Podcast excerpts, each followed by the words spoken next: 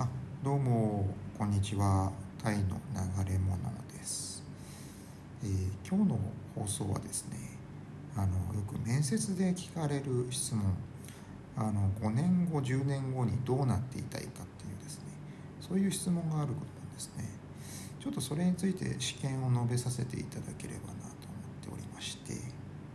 えっ、とまあこの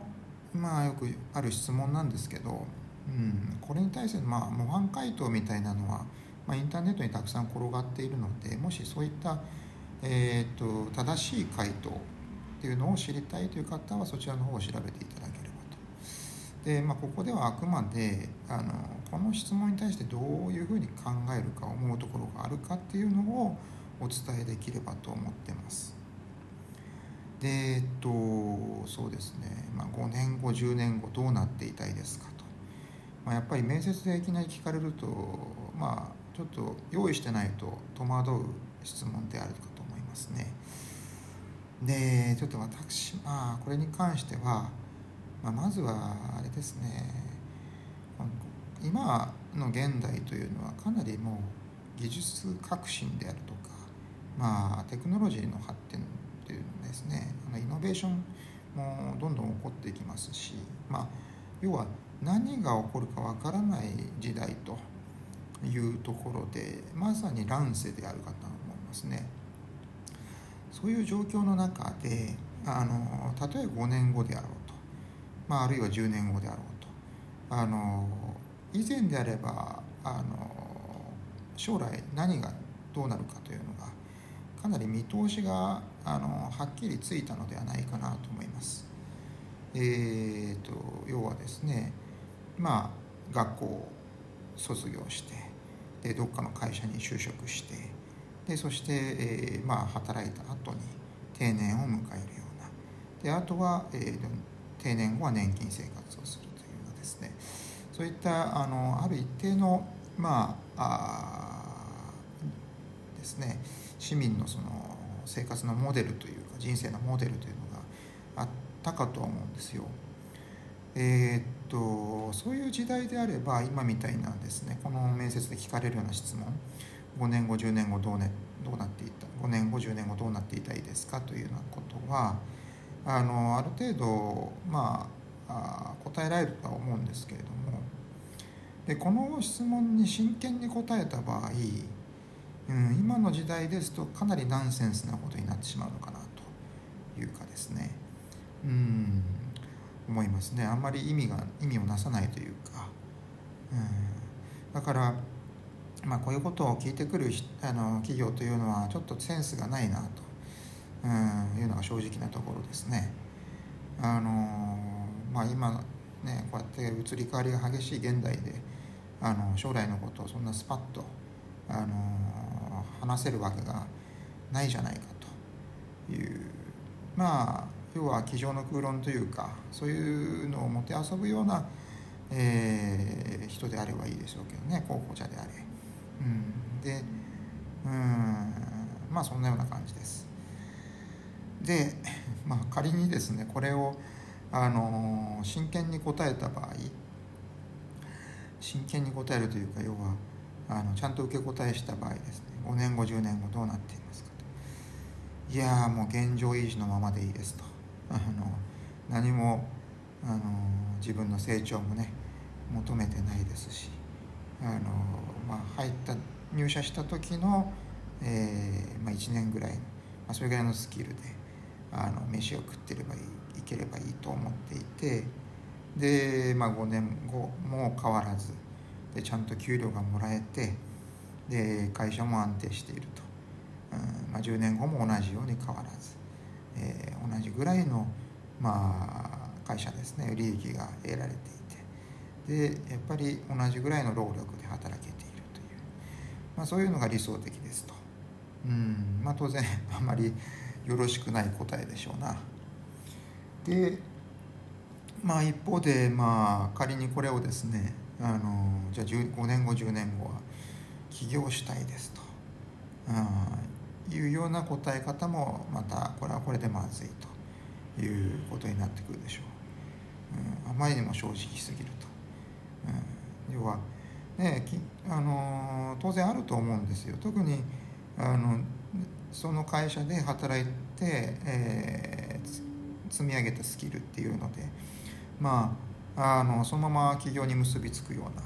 うなあのこともあるでしょうしそういうケースもあるでしょうしね。例えばまあ何でしょう。あのその会社で働いた、えー、末にまあ要は自分のお客さん働いている時にお客さんお客さんも一緒にあの獲得できるようなですね。そういうね、会社もあるかと思うんですよ。だからやっぱり5年後10年後スキルと人脈を、えー、形成して積み上げて、えーとまあ、独立できるめどが立ったら独立したいですみたいな。当然これも落ちるでしょうな。まあだからねそういう感じでねあの やっぱり面接っていうのはあの企業側は当然いろいろ仕掛けてきますしあのなんでしょう面接あ応募者のですね本音が見たいっていうところで。でやっぱり応募者の方もそれに合わせてあの準備をしないといけないっていうことなんでしょうな。まあねだから本当バカし合いだと思います。企業側と、えー、応募者のバカし合いです。まあだからねこういうふうないろいろね策を練らないであのもっと大胆にというかあの自分の色をですね出してそれで取ってくれるっていう会社が一番いいんでしょうけどね。まあなかなかあの世の中の会社を見,、見渡しますとそういうところは見つからないですよね。でまず応募要項からしてそうですもんね。大体その何でしょう。やっぱコミュニケーションスキルが高い人っていうのを求めていた。基本的にはですね。だからそれが逆にですね 私なんかからすると例えば応募要項にあの要は声が小さくてまず声が小さいこと。でそれとあの人とあんまり関わりたくないっていう人。ですぐに自分の殻に閉じこもる人みたいな、うん。まあ、そんなようなことが書かれてねいたらもう喜んで応募しちゃいますよ。まあねそういう人ねうん。まあなかなかいないそういう会社ないでしょうね。うん。まあであとね私がこれまで働いてきた経験からするとやっぱり営業会社っていうのはどっちかっていうとやっぱやっぱりあれなんですよ。あの明るい人が多いというかあの陽性な人が多いですね。うん、で本当にごくたまにその、まあ、トップセールスマンだけどなんかあの朴突としているというかあのー、なんだろうな、えー、緩いキャラっていうかですねあんまりガツガツしてない、うん、そういう人もいるんですよね。あれがまた不思議なもんで。あうんやっぱりキャラクターっていうのはいろいろありますからね。うんだからそのやっぱり経営者とか上司っていうのはそのね社員の、まあ、特に営業マンであれば営業マンのキャラクターっていうのをあのまあなんだろう認めてあげないといけないんじゃないかなっていうのはすごく思うんですね。まあそんな感じで。ちょっとすいません。えっとあれですね。最初の最初の話とずれてはしまいましたけども、うん、まあ言いたかったのが、まあ、やっぱりそういった企業側からの面接での質問、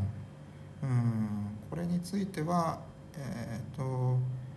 まあ受かりたいんであればあのしっかりとあの要は建前あの通りやすい建前っていうのはやっぱ日本社会ではあるのでそれをですねきちんと準備しておくっていうことが大事ですね。でそれがあのその場でおいて、えーと、付け焼き場ですとやっぱりどんどん空中分解理屈が空中空中分解したりしますからそこをうまく自分の腹の中でですね落とし込むんでおく必要があるわけです。まあそんな感じですねじゃあどうもさようなら